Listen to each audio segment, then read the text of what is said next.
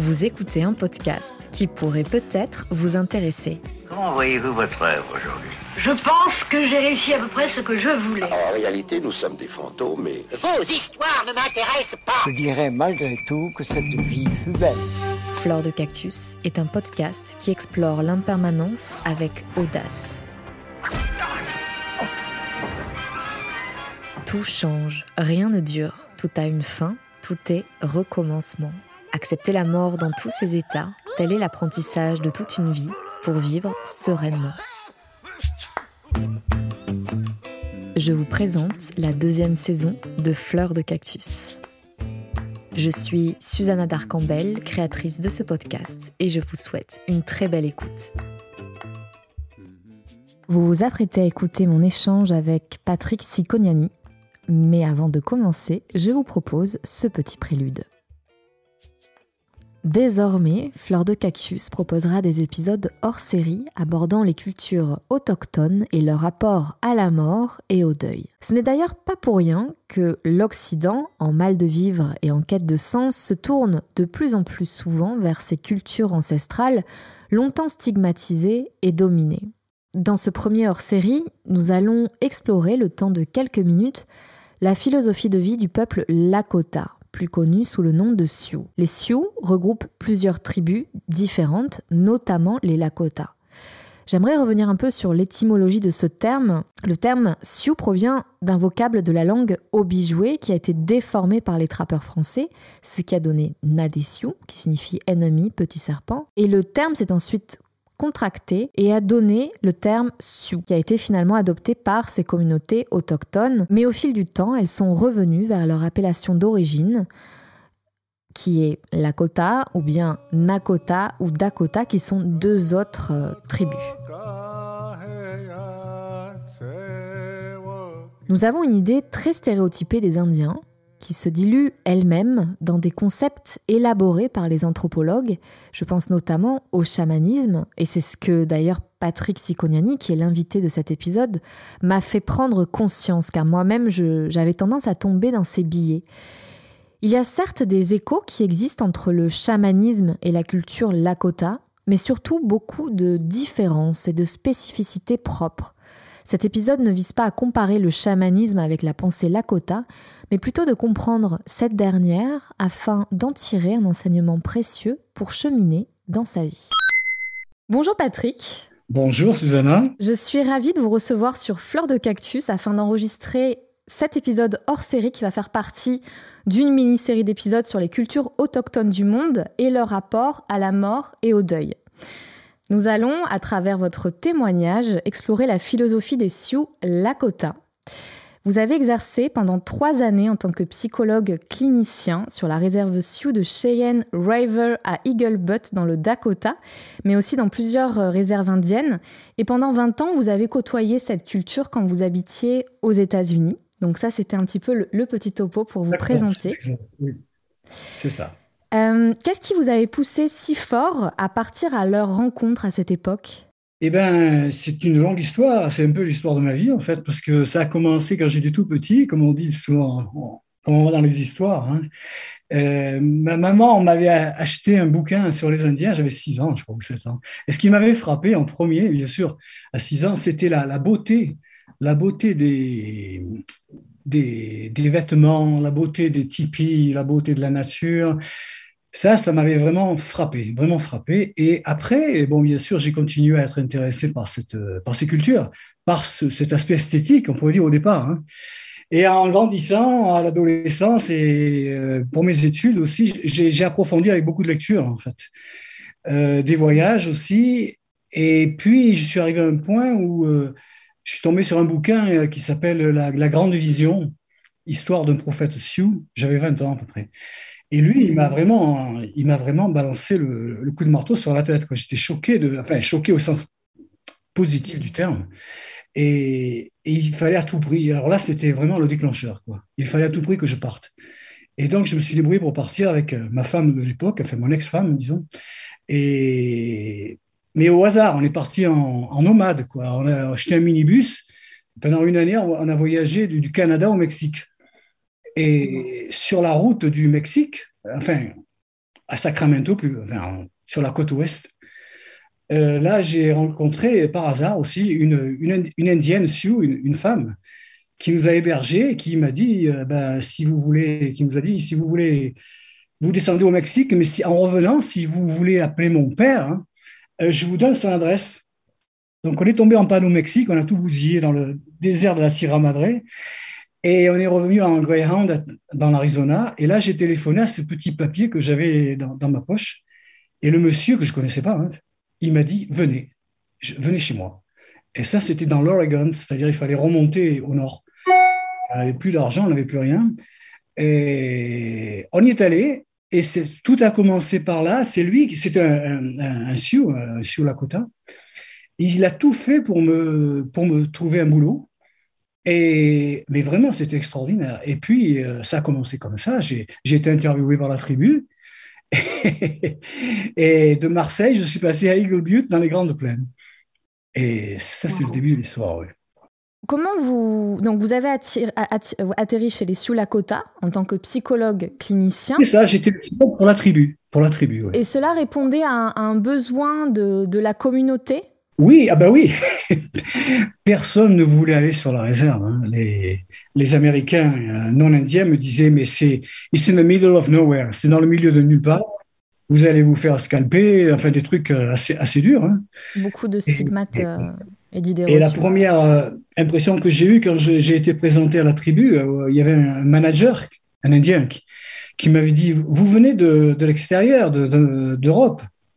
Ah, il me dit, il me regarde, il me dit, est-ce que vous avez amené votre gilet pare-balles? Ah, je, lui ai dit non, je peux l'acheter. Mais enfin, vous savez, ils adorent, ils adorent l'humour, les Indiens. C'est donc, euh, c'est une façon d'accepter euh, l'étranger, quoi, aussi. Après, ils, dérision aussi. Et euh, concrètement, en quoi consistait votre rôle là-bas? Ben, En fait, j'étais le, le, bon, je, je, suis psychologue clinicien de profession, donc j'étais, j'étais engagé comme psychologue clinicien, mais je suis devenu le directeur clinique de toute la santé mentale de Cheyenne River. C'est-à-dire que je coordonnais les, services, si vous voulez, satellites qui étaient, euh, parce qu'il y a 16 communautés dans la, réserve. Il fallait, tout, euh, coordonner, mais d'un point de vue clinique et pas administratif.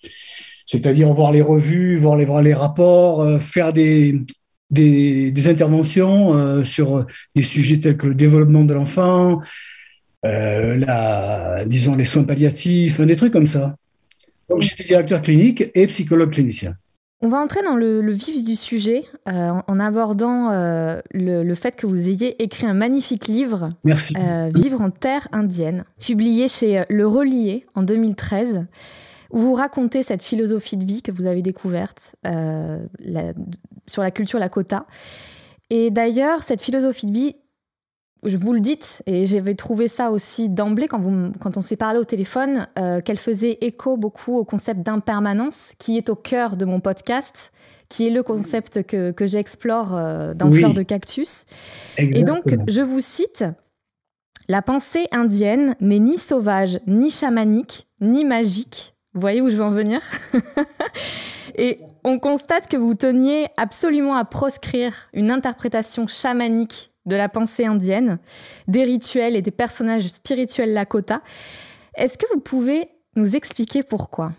D'accord, je vais essayer. Euh, j'ai rien contre euh, le chamanisme, enfin si, mais disons que la raison pour laquelle j'ai insisté là-dessus, c'est que en ayant une profession et une approche de psychologie, j'ai réalisé que tout ce que, les, hommes et les femmes spirituels euh, Lakota présentaient, c'était en fait, des,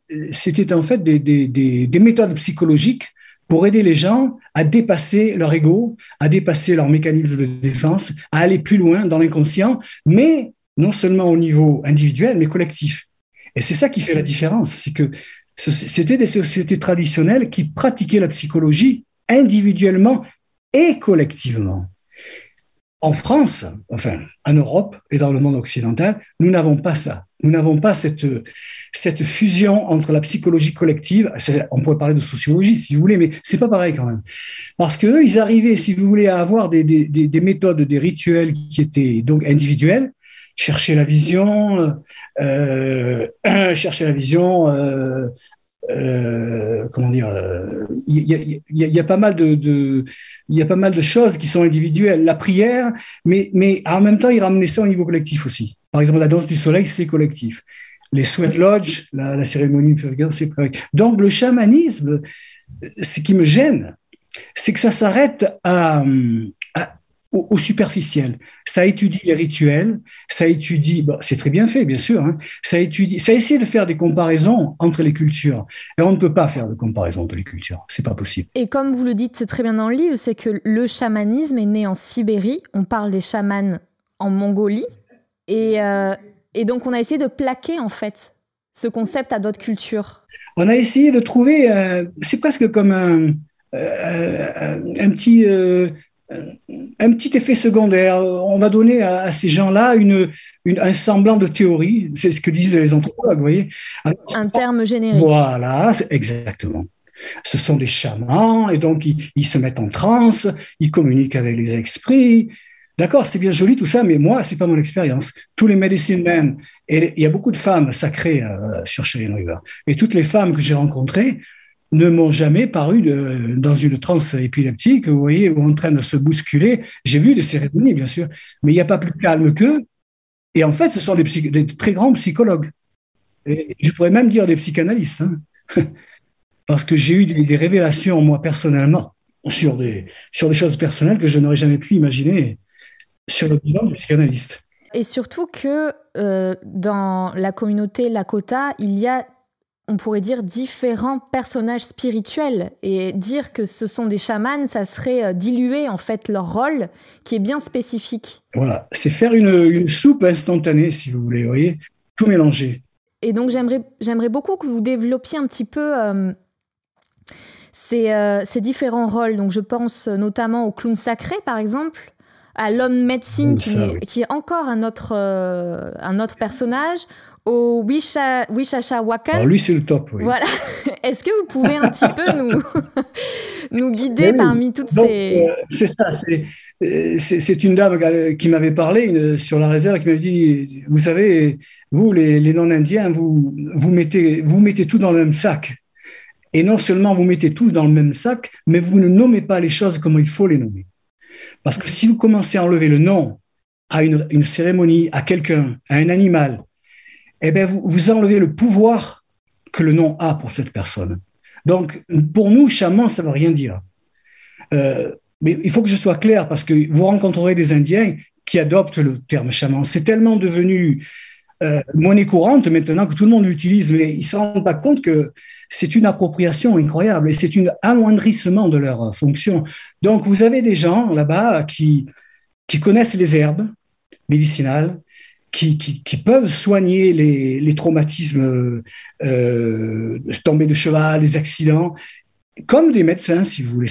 On les appelle des pejuta ou des, des, l'homme médecine, c'est-à-dire quelqu'un qui pratique une forme de médecine, une forme de, guérison, pas forcément avec les esprits, mais avec une connaissance, si vous voulez, écologique du milieu et de l'anatomie. Ensuite, vous avez les, euh, vous avez les, alors le terme euh, Lakota, je m'en souviens pas, mais c'est les, magiciens. Vous avez les magiciens qui vous font apparaître des colombes blanches ou des lapins dans le chapeau. Euh, mais cela, on sait que c'est des magiciens. On sait que c'est pas vrai. Voyez? Ensuite, vous avez les prophètes. Il y a des gens qui arrivent et il y a pas mal de gens qui sont homosexuels, qui sont très bien acceptés dans la, dans la, société Lakota, qui ont le pouvoir d'être prophètes. Et on va les chercher pour, notamment pour ce pouvoir-là. Euh, ensuite, euh, vous avez des, des gens qui, avec les pierres, et alors ils retrouvent les objets avec des pierres, ce sont les UIP. Les UIP, ils se, ils se font attacher dans un drap, dans une couverture avec l'étoile du matin, euh, brodée, obscurité totale, complètement attaché, les doigts les, derrière, les mains derrière le dos, les pieds, et vous participez à cette cérémonie. J'ai pas participé, mais j'ai des amis qui y ont participé dans l'obscurité et vous entendez des ailes d'aigle qui, qui, volent dans la pièce. Vous entendez, vous voyez des petites lumières et lorsque la cérémonie se termine, vous voyez le gars qui était attaché, il est tout détaché, il est presque au plafond, il est dans un, sur, sur un escabeau, enfin je ne sais pas, toutes les ficelles sont bien rangées, bref. Mais le, but, c'est de trouver des objets perdus, des gens perdus. Alors ça, c'est le UIP. Vous voyez, il y en a déjà beaucoup. Après, vous avez bien sûr les clowns sacrés. Alors eux, c'est vraiment spécial. Ce sont des gens qui ont rêvé du, de la pluie et du tonnerre, ou, ou d'autres, animaux parfois. Ça dépend, des, ça dépend des groupes tribaux. Mais si vous avez rêvé de la pluie et du tonnerre et des orages, vous devez, vous êtes obligé de devenir Eioka, c'est-à-dire un, un, contraire, un clown sacré. Et vous ne pouvez pas vous désister parce que c'est sous menace de mort ou de mort pour votre famille ou vos proches. Donc vous devez le faire. Et alors ils ont un pouvoir de guérison très fort. Mais ils sont, ils sont abstenus de beaucoup de choses. Vie sexuelle, euh, jeûner, beaucoup jeûner, euh, pauvreté, euh, beaucoup de générosité, beaucoup de, mais surtout et surtout et surtout avoir un rôle presque de, ben, si les gens sont un peu méchants, d'idiots du village parce qu'ils font le contraire. Par exemple, dans le tipi, ils s'assoient dans leur tipi avec les pieds en l'air. Ils font le contraire en fait de tout ce qui est. euh, Pour se sécher, ils se lavent. Pour Mhm. dire oui, ils disent non. mhm. Euh, et ils font rire tout le monde dans le village. Vous voyez. euh.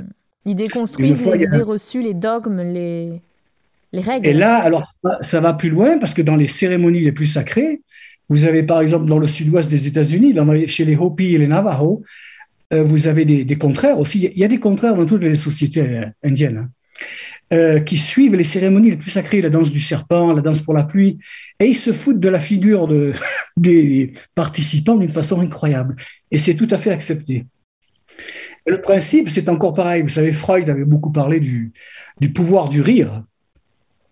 Euh, D'après Freud, euh, remarquez, on le sait, ça aussi, c'est que quand on rit, quand on fait une blague, quand on utilise l'humour, c'est une percée dans nos mécanismes de défense et c'est faire sortir l'inconscient et la liberté qu'on a en nous. voyez? Rire de soi et rire des autres, c'est la meilleure des, thérapies, en fait. Les Indiens utilisaient beaucoup ça, et les clowns sacrés particulièrement.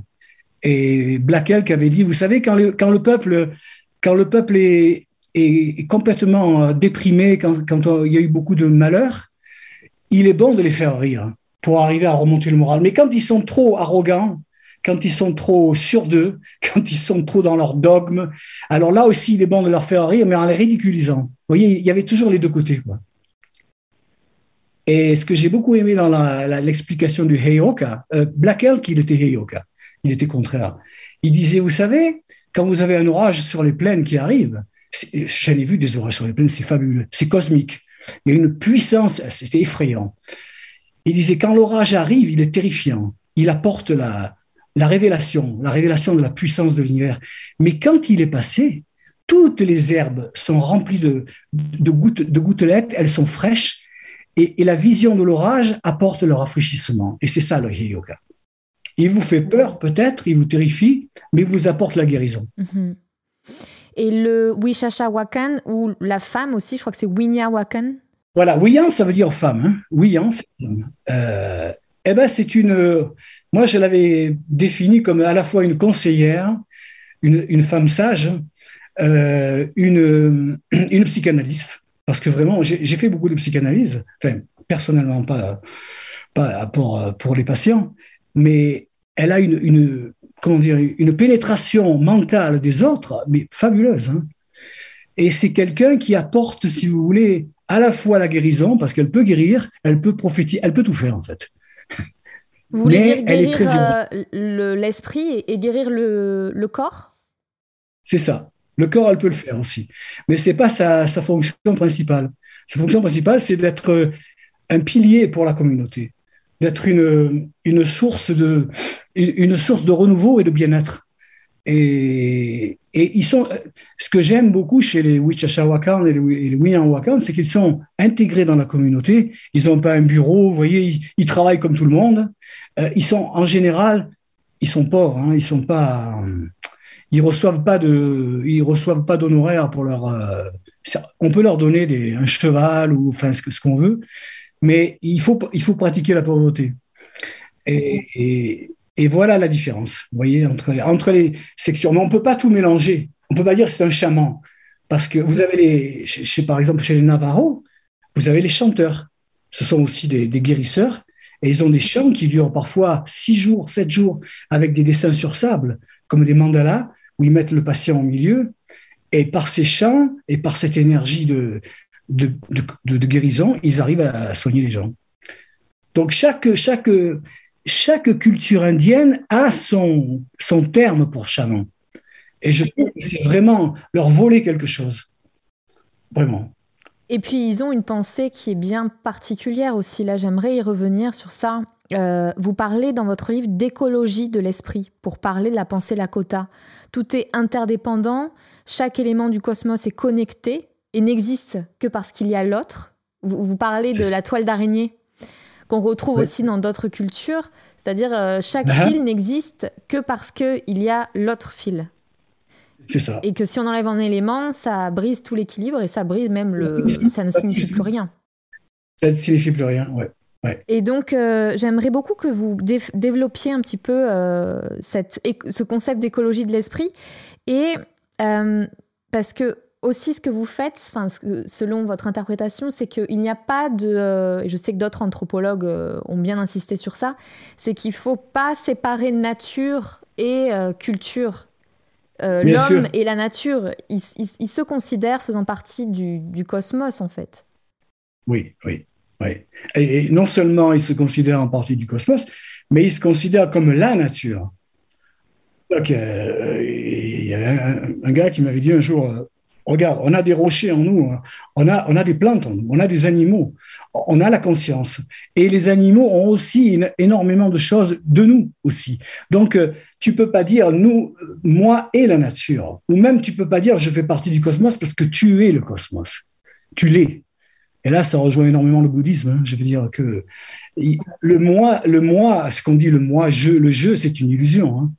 Et toute la philosophie indienne est faite pour détruire cette illusion, pas pour des, pas pour des raisons, euh, comment dire, accessoires ou euh, non importantes, mais simplement pour se remettre en alignement avec la nature. Voyez? Et donc, ce qui euh, est différent de ce qu'on pourrait appeler l'animisme, parce que l'animisme, c'est penser qu'il y a un esprit dans chaque élément. Mais en fait, dans ce cas-là, c'est encore une autre pensée, la pensée indienne. On fait partie d'un tout. Voilà. Euh, quand j'avais parlé de l'animisme à cette vieille dame, qui d'ailleurs c'est dans le chapitre 1 ou 2, je pense, elle m'avait dit, mais c'est n'importe quoi de, de, croire qu'il y a une âme dans chaque chose. Ce que nous, nous savons, ou nous croyons, c'est que c'est l'âme, l'âme totale, c'est-à-dire l'univers, la planète, elle, elle est, elle est de partout. C'est tout. On n'est pas en train d'adorer le soleil, d'adorer la pluie, voyez, euh, d'avoir des dieux qui sont couchés sur des, des, nuages en train de nous regarder. Ça, c'est une idiotie, elle m'avait dit.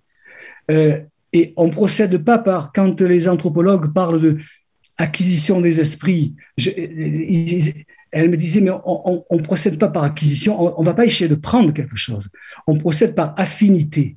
On cherche la connexion avec l'animal, avec le rocher, avec le nuage, avec les autres. Et quand on l'a, le reste, ça arrive. C'est pas encore un truc violent, c'est le cercle. C'est le, symbole de, la pensée indienne, c'est le cercle. Si vous enlevez un point du cercle, il n'y a plus de cercle. Et chaque point du cercle est démocratiquement aussi important que tout le reste. Voyez? Et vous connaissez le symbole de la médecine wheel oui, dans votre livre, euh, il y est. Ça, c'est beaucoup utilisé, ça, oui. Ça a été un petit peu ravaudé, ça devient un cliché presque, mais en fait, ça correspond à la roue du dharma chez le bouddhisme, quoi. C'est-à-dire que le, symbole du cercle fait comprendre aux, êtres humains que on, est pratiquement sur le même niveau tous. Les animaux, les plantes, les rochers, les nuages, euh, vous voyez? Et donc, euh, mais au centre, selon les, les Lakota, il y a vous avez le cercle avec euh, une croix. Alors, du nord au sud, c'est la route rouge. Ça, c'est leur croyance. Hein. La route rouge, c'est la route de la vie, de notre vie, notre chemin de vie. La bonne route. la euh, route qui part du nord, du froid du nord qui est purificateur et qui va au sud. Pour les Indiens, quand ils meurent, ils, prennent le chemin du sud. Ils vont vers le sud pour les Lakota. Ils prennent le sentier de la Voie lactée dans le sud. OK. Donc ça, c'est la route verticale rouge et horizontale, elle est noire. C'est le chemin de l'erreur, est-ouest. Mais il est bien sûr utilisé par tous les êtres humains. Donc, mais au point où elle se croise, le centre, c'est là où tout doit se faire, où, on doit toujours retourner. C'est-à-dire qu'on doit englober à la fois le noir et le rouge pour arriver à comprendre qui on est. Et on passe nécessairement par tous les points, en fait. Voilà, voilà, voilà. Mais on peut aussi par tous les points. Enfin, c'est assez libre comme truc.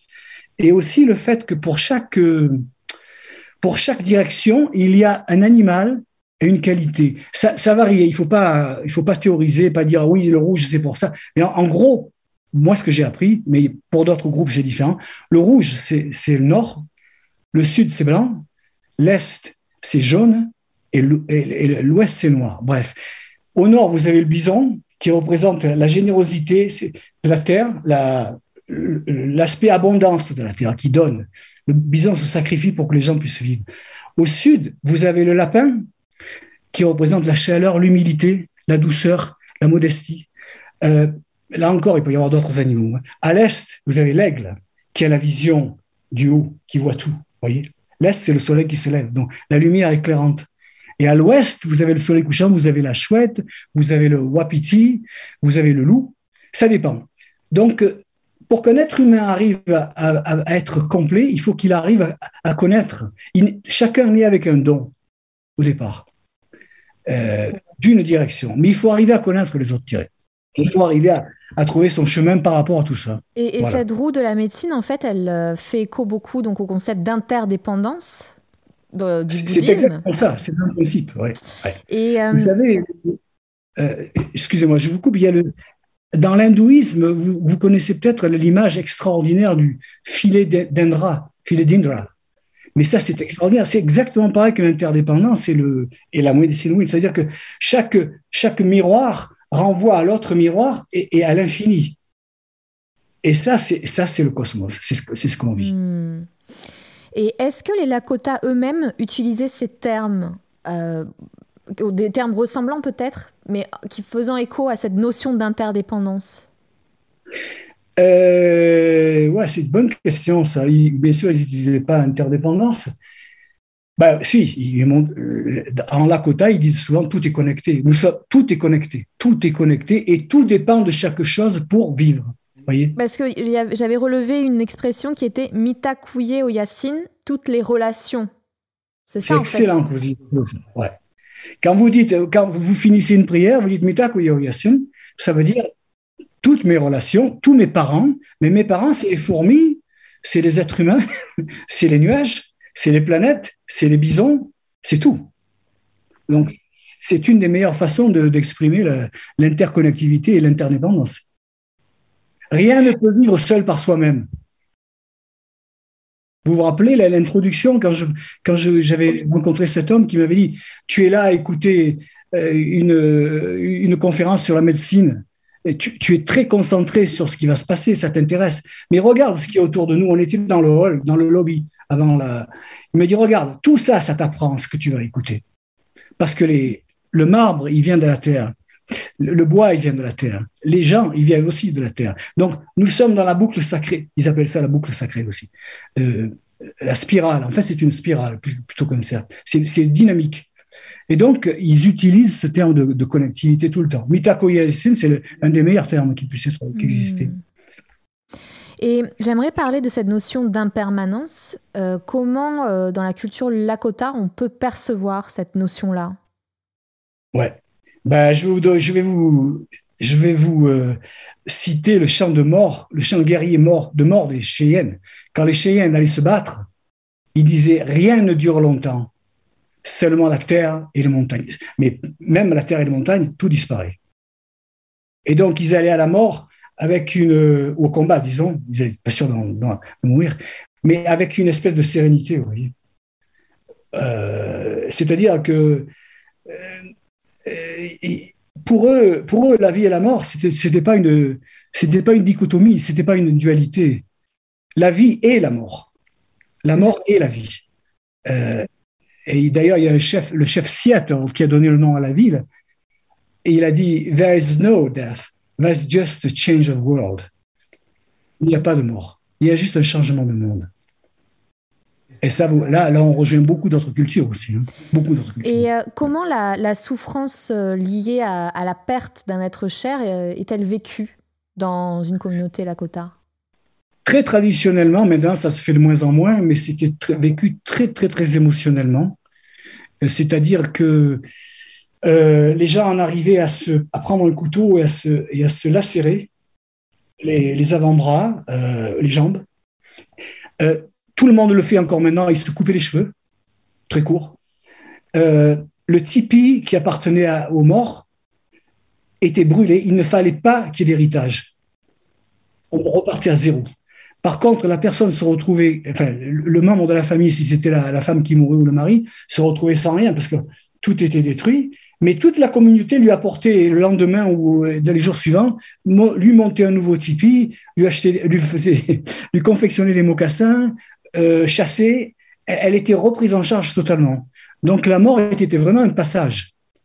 Et, quand je vous ai dit qu'il n'y avait pas la dualité, mais c'était quand même très, très, très marqué pour les, pour les Sioux. Et les gens devaient porter le deuil. Il y avait une cérémonie, une des sept sacrées cérémonies, c'est garder l'âme de la personne pendant un an. Un petit peu comme dans le catholicisme, mes grands-mères, elles gardaient le deuil pendant un an, je me rappelle. Euh, elles portaient le noir, euh, habillées en noir. Et eh ben, chez, chez eux, ils gardaient une boucle de cheveux de la personne morte. Et pendant un an, ils priaient avec elle. Et à la fin de l'année, il y avait une cérémonie qui relâchait l'âme. La faire partir sur son sentier de, de, l'au-delà, on pourrait dire. La mort est, marquée, est marquée, mais il y a aussi un détachement par ça voyez? Ben, Elle était acceptée, la mort. Si par exemple un, chasseur se faisait tuer par un grizzly, on n'allait pas faire une, expédition de punition pour tuer le grizzly. Hein. On que c'était une belle mort, parce que le, grizzly était un guerrier et l'homme était un guerrier aussi.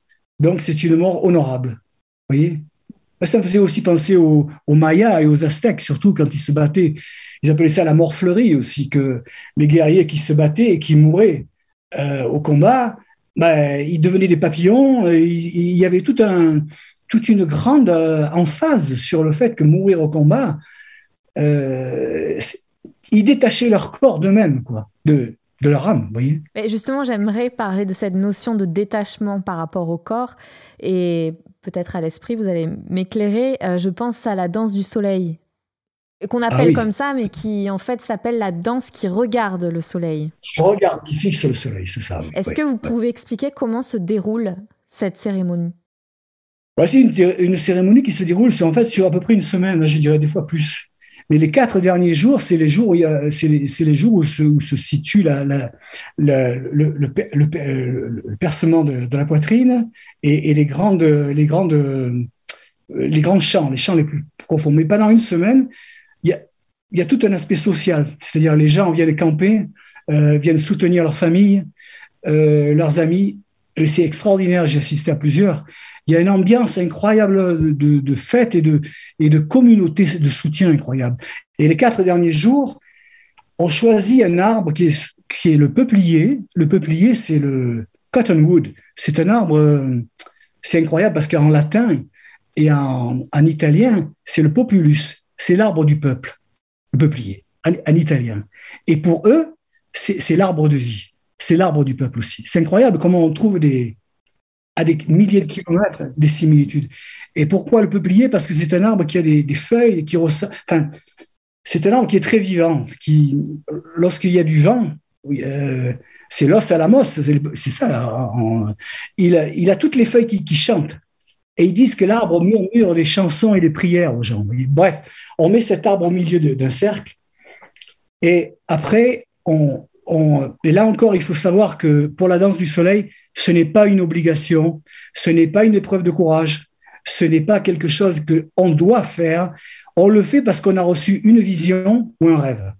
Et, et après, on choisit de la faire ou pas la faire. Donc il y a une grande flexibilité, vous voyez. Oui, parce qu'on parlait d'épreuve de courage et justement ça a été euh, des forts. Enfin, on a eu une mauvaise interprétation, notamment l'Église. Euh, et, puis et, puis encore aujourd'hui, les Occidentaux de manière générale, ce n'est pas, euh, en lisant votre livre, c'est ça, c'est pas une épreuve de courage. Voilà. Bien sûr qu'il faut du courage, on est tous d'accord pour arriver à, mais on ne prouve pas quelque chose. Voilà, mais c'est pas l'essentiel. L'essentiel, c'est l'humilité. L'essentiel, c'est de perdre son ego et de laisser l'univers entrer en soi. Moi, j'ai assisté à une danse. D'ailleurs, j'en parle dans le bouquin. J'étais avec mon fils qui devait avoir euh, six mois à peu près. Je l'avais au bras. Et il y avait une centaine de, une centaine de danseurs. C'était euh, comme un, opéra cosmique. C'était incroyable. Qui s'était fait percer. Hein. Et à la fin, on a fait une haie. Les spectateurs ont fait une haie à la sortie du cercle. Et chaque, chaque danseur sortait serrer les mains des, spectateurs. Et quand ils sont arrivés à mon fils, ils lui ont mis les mains sur le, crâne pour le, pour le bénir. Mais si vous aviez vu là, enfin, même pas au niveau visuel, mais au niveau, on les touchait, je leur serrais la main, il y avait une énergie dans ces gens. C'était, on aurait dit qu'on était dans des planètes. ils avaient un sourire aussi. Donc, si vous voulez, on, revient à, ce que, à votre question. Le fait de se percer, c'est le fait d'aller au centre du monde et de perdre son ego et de souffrir, pas pour le, pour le masochisme, de souffrir pour euh, la prière de la danse du soleil, c'est euh, grand-père, ils appellent le grand-père le grand esprit, grand-père, je fais cela pour que mon peuple vive, pas pour moi. C'est pour, pour la, la, la, vie du, de la communauté. C'est-à-dire, c'est un sacrifice, hein, ça c'est sûr mais un sacrifice voulu et, recherché. Et aussi, c'est le fait que on apprend à se, à se rendre aussi petit qu'une, chenille ou qu'un ver de terre, quoi. Et que aussi, on compte sur. Vous savez, c'est comme dans le zen, quoi. dans, les, dans la méditation zen, il y a toujours un moment où on dépasse la fatigue, on dépasse la souffrance. Il y a des gens qui, qui restent parfois des semaines en méditation. Et j'ai discuté avec eux, moi je ne l'ai jamais fait, mais ils m'ont dit, mais tu sais, tu arrives à un moment où tu ça c'est aussi les endorphines, il y a tout un truc chimique qui se passe. Et, vous arrivez à dépasser beaucoup de choses. Et la danse du soleil, c'est donc une prière pour la vie du peuple, pour la vie de l'univers, et aussi pour la santé de, sa famille. Hein. Moi j'avais un ami, quand il avait 16 ans, c'est rare, ça, en général, il, commence la danse du soleil à partir de 18 ans, mais il avait 16 ans, pendant 4 ans, il a dansé la danse du soleil pour son père qui avait le cancer. Et bon, ça l'a pas guéri, hein, mais il l'a fait. Et voilà, voilà, c'est un vœu qu'on fait. Hein. On fait un vœu pour la, pour la santé de l'univers. Et il faut aussi savoir que la danse du soleil commence par une, cérémonie où c'est une femme. C'est une femme qui dirige la danse. Après, c'est un homme, mais la première ouverture, c'est une femme qui tient un crâne de bison. C'est elle qui apporte le côté spirituel dans ce cercle. Il y a deux choses dont je voulais vous parler. C'était euh, le rôle du clown sacré dans cette cérémonie-là. Euh, et vous m'aviez parlé de, vous l'aviez vu de vos yeux, c'est que ce clown sacré se moquait et singeait en fait les gestes d'un des officiants qui était euh, bombé de, de, de, fierté, prêt à, vivre ça, mais de manière très intense et, et, attaché en fait avec le rituel. Oui, c'était pas exactement ça. Le, clown sacré, je l'ai vu euh, dans d'autres situations que dans la danse du soleil. Hein. Mais il devait y être. Mais pour, l'histoire de cet homme, c'était un homme qui avait beaucoup euh, voyagé. Il avait été sorti de la réserve. Il avait étudié à, Los Angeles. Je crois que c'était la psycho, je me souviens plus. Et il était aussi athlétique. Il faisait du bodybuilding, je pense. Et donc, il s'était attaché pour la danse du soleil et il n'arrivait pas à se détacher. Et il a fallu que ce soit deux hommes, je vous l'ai dit, qui, qui se mettent derrière lui. C'était assez horrible. Et qu'ils l'ont tiré, tiré. Et les, les, les, les, deux chevilles en bois ont, fait éclater la chair. Et, il s'est retrouvé, mais il s'est retrouvé par terre, lui. Vous voyez, en général, les danseurs, quand ils font éclater la chair, ils restent debout. Voilà. Et donc, euh, euh, le clown sacré, je l'ai vu faire avec des gens du, village ou du coin qui, qui, qui imitaient un gars qui avait trop de d'importance ou de mais ça, arrive aussi dans les cérémonies hein, je, je, veux dire c'est mais c'est tout à fait accepté. Le personne ne s'offense.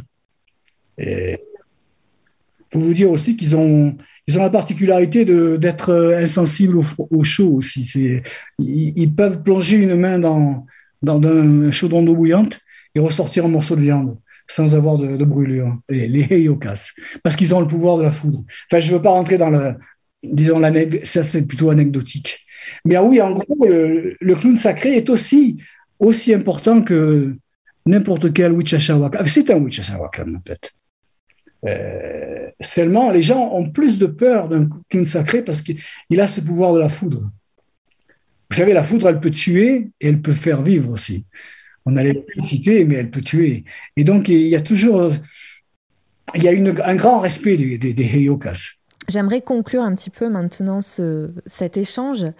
Euh, quel est le, je dirais, l'enseignement fondamental que vous avez tiré de, de, cette rencontre avec la communauté Lakota? Ce serait de, de, de, de savoir où, est mon centre, où est mon centre intérieur. Et si mon centre intérieur est aligné avec ce qu'il y a entre guillemets à l'extérieur, j'ai plus de soucis à me faire pour ma vie. C'est-à-dire que euh, ma, psychologie, elle s'aligne, elle, s'aligne avec les lois, les lois physiques, enfin les lois naturelles. Voyez, les lois d'interdépendance, les lois de, non-soi, de non-soi, les lois de, euh, d'impermanence, les lois euh, du, du renouveau, qu'il n'y a pas de mort, effectivement. Si, si vous vivez avec les saisons, moi, je vis dans les montagnes ici je m'aperçois à quel point, quand on dit c'est l'automne, les feuilles sont mortes, elles ne sont pas mortes, les feuilles. Elles vont dans la terre, elles nourrissent l'arbre et elles repartent. On les revoit dans une autre forme au printemps suivant. Vous voyez? Euh, Et ça, ça, ce sont les lois que les, que les, les, Sioux, euh, que les cultures indiennes utilisent, pas les lois humaines. Et, vous dites, euh, je peux euh, vivre sereinement finalement. Enfin, vous avez dit ça à un moment donné tout à l'heure. Mais en fait, c'est euh, aussi mourir sereinement finalement. Et mourir, bien sûr. Quand je dis vivre, c'est mourir. Voilà. J'ai bien compris. D'ailleurs, il y avait, oui, il y avait le, un des plus grands leaders, Lakota, Crazy Horse, cheval fou, qui n'a jamais voulu se faire photographier d'ailleurs, parce qu'il disait qu'on lui prenait son, son pouvoir. Bref, mais quand il allait se battre, il disait, c'est un bon jour pour mourir parce que toutes les choses de ma vie sont avec moi en ce moment. C'est vachement profond comme truc. Je suis au centre de ma vie et j'ai choisi de me battre. Et je ne vais pas commencer à pleurnicher ou à faire n'importe quoi. Même si je crève de trouille, j'ai choisi et je meurs debout, face à ma mort. Et dans Castaneda, hein, je, je, veux reparler de Castaneda, pour, Don Juan, euh, la mort, c'est un grand conseiller. il dit à Castaneda, la mort est toujours à un bras de ton épaule gauche. Tant qu'elle ne t'a pas touché, tu peux te considérer heureux. Mais même si elle te touche, c'est bon aussi. Vous voyez, c'est une grande acceptation, ça, de, la vie et de la mort. Euh, et je pense que ça, ça m'a beaucoup aidé aussi. Beaucoup aidé quand j'ai eu des décès dans ma famille. Euh, euh, c'est pas c'est pas de la théorie, c'est de la pratique. Hein. C'est de ressentir les choses à ce niveau-là. Et il y a une autre expression que je voudrais aussi euh, faire passer. Ils, disent, et ça je l'ai beaucoup appris aussi d'eux, il faut vivre avec l'œil du cœur. Chanteishta. Ils disent, dans, dans le cœur, il y a un œil, c'est-à-dire qu'il y a une clairvoyance. Si tu vis avec l'intelligence de ton cerveau, Bien sûr, c'est extraordinaire aussi, il ne faut pas le nier. Mais l'essentiel, c'est l'intelligence du cœur. Et c'est très important. Vivre avec l'œil du cœur, l'œil du cœur. Eh bien, écoutez, moi, j'avais fait le souhait de rencontrer des, des gens intelligents du cœur pour euh, la prochaine série de podcasts et vous êtes tombé dans mes pattes, donc euh, je suis ravie. Merci beaucoup, Patrick. Vous pouvez retrouver cet échange en vidéo sur ma chaîne YouTube Susanna Darcambel et pour suivre toute l'actualité de Fleurs de Cactus, rendez-vous sur mon compte Instagram Susanna Darcambel. Je vous invite à vous procurer le livre de Patrick Siconiani, Vivre en terre indienne, 3 ans chez les Sioux de Cheyenne River, édité chez le Relier. Simple à lire, écrit avec beaucoup de cœur, ce livre nous fait voyager, mais bizarrement nous fait revenir aussi à nous-mêmes. Merci d'avoir écouté ce podcast et je vous dis à très bientôt.